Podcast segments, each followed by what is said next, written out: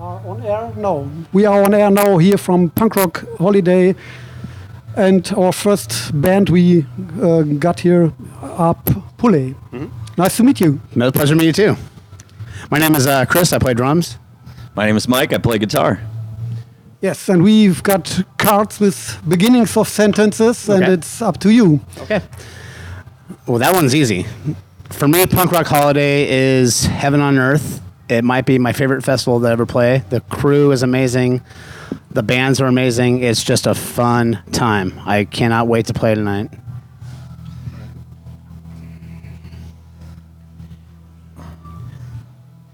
After my fu- At, at my at my funeral, they will listen to Pulley. Without a doubt. Which song? Hooray for me. I'm dead. Hooray for me, I'm dead.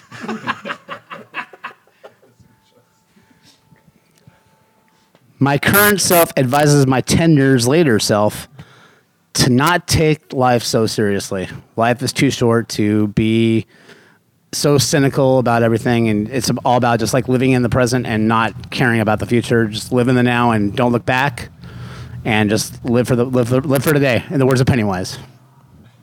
God bless that. If I could change one thing on the world, I would stop war. Yeah.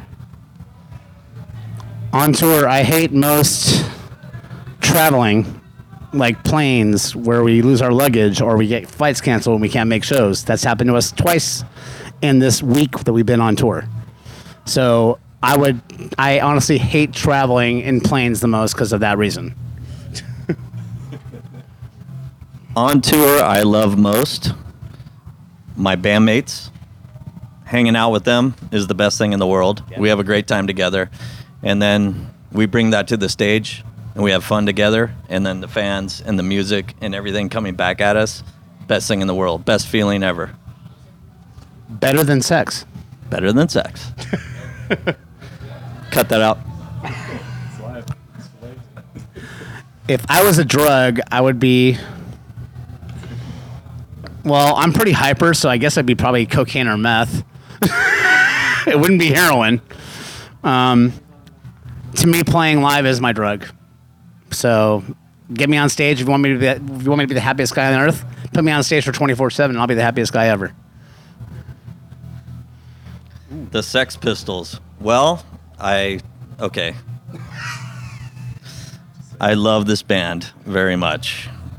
Uh, that record, the first record, is to me one of the best, still the best produced record, one of the best pu- punk rock produced records ever. Big influence on me. when I am down, I listen to music. I mean, that's bottom line. I, when I'm down, I listen to music, and any I don't care what mood I'm in. I don't care what's happened to me. If I listen to music, it it, it's it music in my mind is an escape. I mean, whether it be on my radio, in my headphones, or at a show, it's my escape. It's the way I get to just escape daily life and not have to worry about the, the trials and tribulations of what goes on in day to day life. You said daily. My last name is Dalley, so Daily Dalley. The worst thing that happened at a show was okay. We were playing a show in uh, Belgium. It's called Lintfabriek, and uh, Jim Cherry, the late great Jim Cherry, rest in peace, one of our brothers who passed away. But we were playing a show there. Jim is a big guy, and he is probably one of the most energetic people I've ever seen on stage and he was jumping up and down and jumping up and down. And then he disappeared through the stage. The stage gave way. He disappeared completely. Where did Jim go? And then I just see him like this.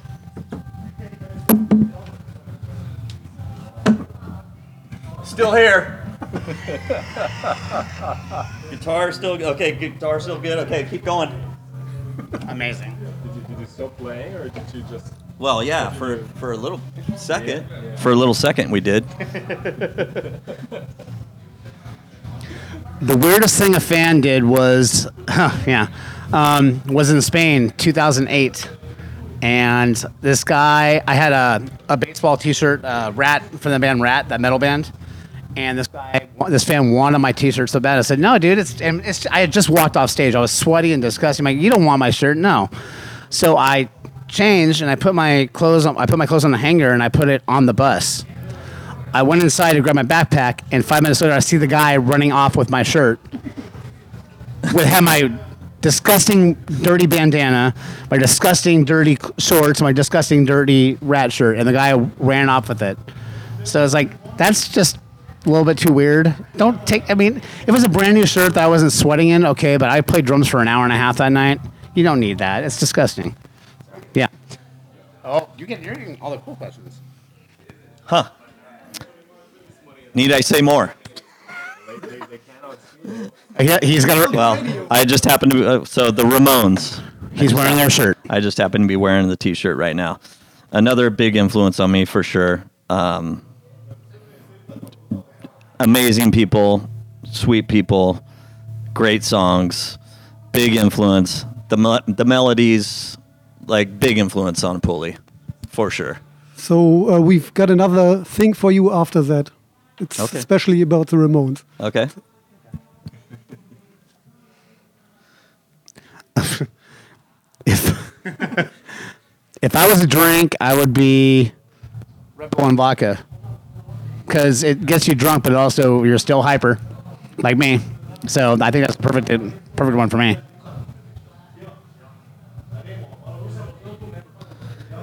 Listen to punk rockers radio because you will learn a lot about life.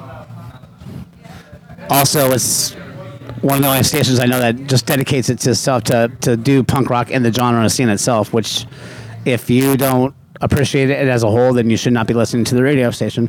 Listen to the lyrics. Listen to the lyrics. It will teach you a lot and help you. I am not good in walking.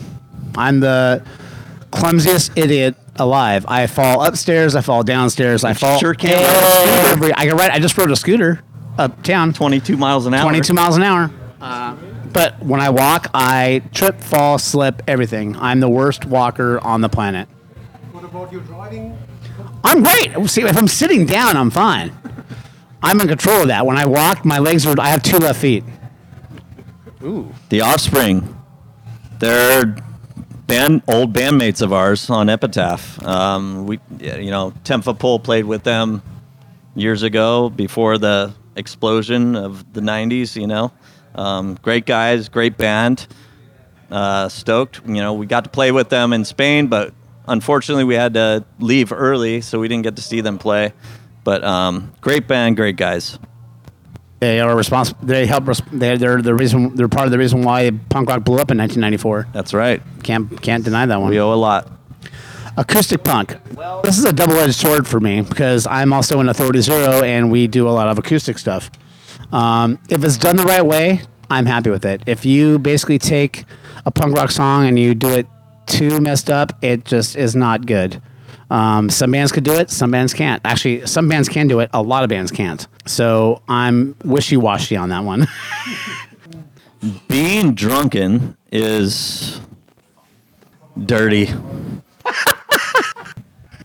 My hometown is and the My hometown is what, and then the best place. oh my hometown. Well, I have to say Simi Valley is where I grew up, and the best place to be there is well now they built a mall there.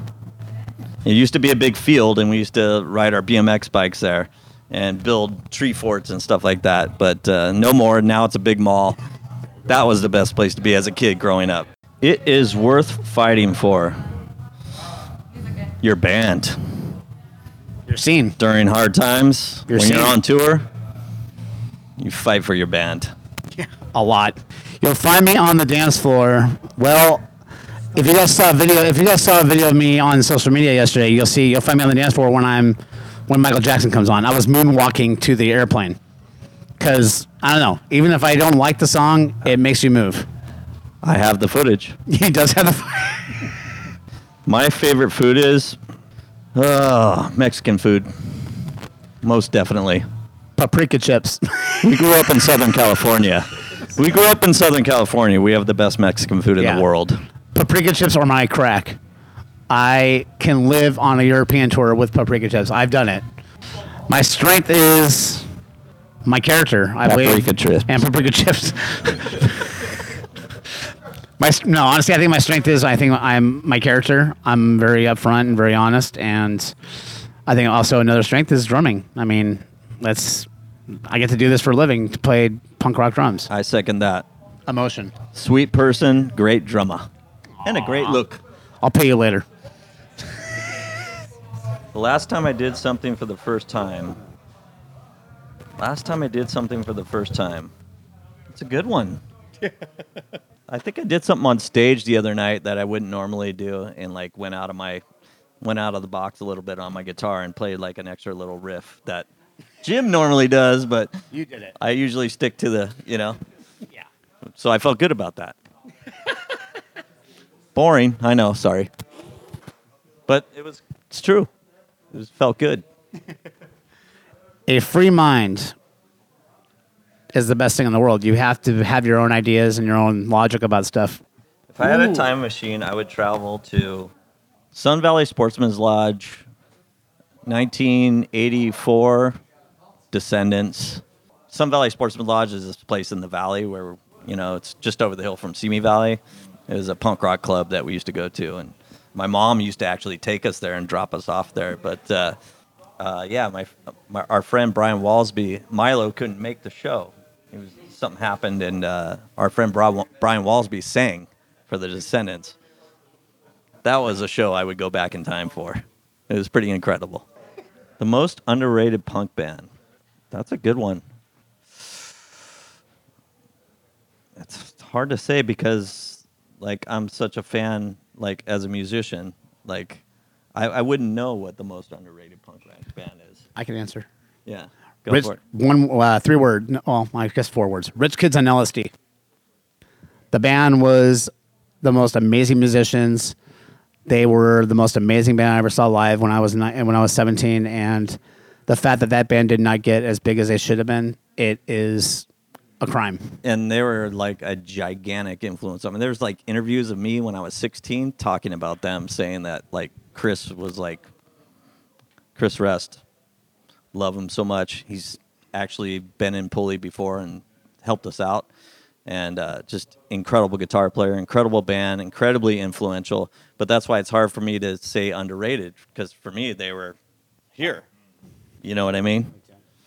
So Yeah, that band. uh, The it's to to say how much they had influenced me. I'm between Bomer and uh, Dave as drummer, they did stuff in punk rock that had not been done before, and still to this day, people can't. I mean, I can't figure out some they, songs. they pushed they they pushed the limits of our genre of music without a doubt. Um, I came into punk because my dad. My dad was the bass player for the Dickies from 1987 to 1990. Um, he played on the Killer Clowns from Outer Space record, and my first show, funnily enough, was a place called Fender's Ballroom. And my dad could not get a babysitter that night. And that night at Fender's Ballroom in May of 1987, so I was actually nine, was Seven Seconds and the Descendents. And I saw that. I'm like, you could play music that fast? Was that the final tour? the final Tour. Yeah, I was there. Yep. I was there. I didn't even know who he was. I was there. Yeah, but I, I was that was the most amazing show of my life, and it changed my life forever. I was all about metal. I still like metal to a certain. I love Iron Maiden, but that was when my gateway drug. To, my that was my gateway drug to punk rock, and I've never looked back, and I've never regretted it since. A lot of my friends have come and gone. I'm still here, and I'm not going anywhere.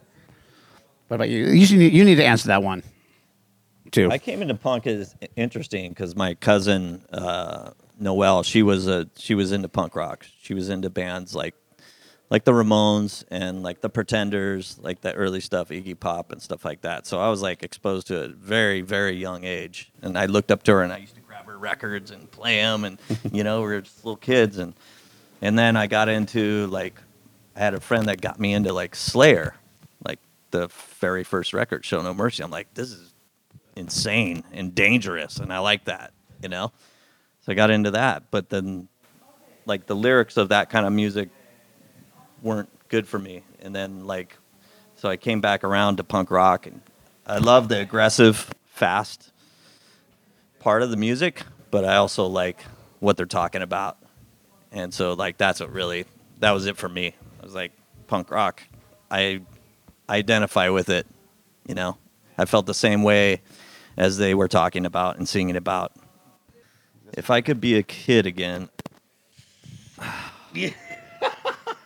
I'm still a kid. Yeah. It's the best part about punk rock. you don't grow up. Aging children. I'm still Yeah. here. I'm I'm, st- still here. there is no again. Being in the studio is a learning experience. You, it's you get to do redos and all of that stuff and take it over, but it's really about learning experiences, whether either from your bandmates or from the producer. Um, you get ideas that you would not normally get ideas in. Um, it's challenging. It kind of gets tough for a while, but you know, and honestly, at the at the the bottom line is you persevere through it, and you hope you make the best possible album for people to enjoy. It's kind of like being in a classroom, really. yeah. You know, you always got to, you get humbled in the studio. You're under the microscope and you learn a lot. no matter how good you think you are, there's somebody in the studio that will that will bring you back to reality. It's like you're not that good. It's a beautiful thing. I actually really enjoy being in the Yeah. studio. I love it. I love that whole process and just, you know, learn, you know, having somebody like come from a different perspective with your own song that you wrote, you know? And it's like, wow, that is a really cool way to that's a great angle to look at that and like make that change or that bridge or that chorus or, you know. So, it is it's like being in a classroom and very humbling. I will tell you this real quick. Um, like what being in the studio is like. I will not name the drummer because I respect him and I love him, but he was not doing this part right, and the producer berated him so much about it, he actually started crying. And he's one of the best punk drummers in punk rock ever. Um, if you can get that humbled to where the point where the guy makes you cry, then okay, that that's kind of a good idea of like what to expect. Smile always. I feel like I smile a lot. yeah, life's too short to not smile. Yeah, I mean that's one thing. Is like smile at somebody when you're walking by the you know people that are working here. You know whether they're volunteers or they're getting paid for it. It's like you're an artist or you're working. Smile at them, and they should smile back too. You know, because that's what makes great energy for a great show, great festival. It really does. If I would be a box champion, my ring walk anthem. Yeah, like your entrance. Yeah, yeah, yeah. Um, I would have to say "Insects Destroy," just because I'm proud of that song and what it means to me, and, and I, you know, I wrote the lyrics to that and wrote the music, you know, and of course everybody puts their two cents in on that song, but it meant a lot to me. I was going through a lot of stuff at that time, and maybe a lot of people don't interpret it the same way I wrote it, but um, but yeah, it's a it's a it's a it's a, a important song for me in my life. Yeah, yeah. Still looking for the answer to the question why Rich Kids on LSD are not as big as they are. I like it. no, um, Keeper. I always look for like weird things like that. I don't know. It's just weird. And we have Tyler. Tyler, our bass player, is here. Do you want to answer some questions? Sure. Come and join us. Take over. My eldest friend. Hmm. Is probably my brother, Chuck. The worst place to wake up after a hangover is probably in the gutter of the street. Oh boy. I will never wake up with a hangover in the gutter again. Ooh. I would like to share the stage with King Diamond. Oh my God. I should have known that. Oh. I get angry when our flights get canceled and we can't make it to punk rock festivals. Am I supposed to do all these? Yeah, we already did When I take a bath, I don't take a bath, but let's see. When I take a bath, I listen to. Hmm, I was gonna say Diamond. probably uh, the Frogs. Look it up. Last one. Yes. My first car was a 1983 blue hatchback Toyota Tercel with 345,000 miles on it when I bought it. I will say this though, because my my first car was a 1982 Chevy S10 that went zero to 60 in a half hour. It's the worst car in the world. My clutch broke five times in the first year I had it. Okay. You, And that's so a you wrap. made it, made them all, and we've got some special thing for you because you are a Ramones fan. Um, I've got a project. It's called Ramoetry, and I collect artists reading the lyrics of the Ramones. And I've got, uh, I think, 30 lyrics here, Wow. and you choose one, and you read it. no, no singing, just reading. Okay. My name is Michael Harder. I play guitar for Pulley. And now I want to sniff some glue. Now I want to sniff some glue. Now I want to have something to do. All the kids want to sniff some glue. All the kids want something to do. Good night. Thank you. Thank you for your time. Thank you. That was a lot of fun. That was really cool. That was very that was very different way to do an interview. I enjoyed it.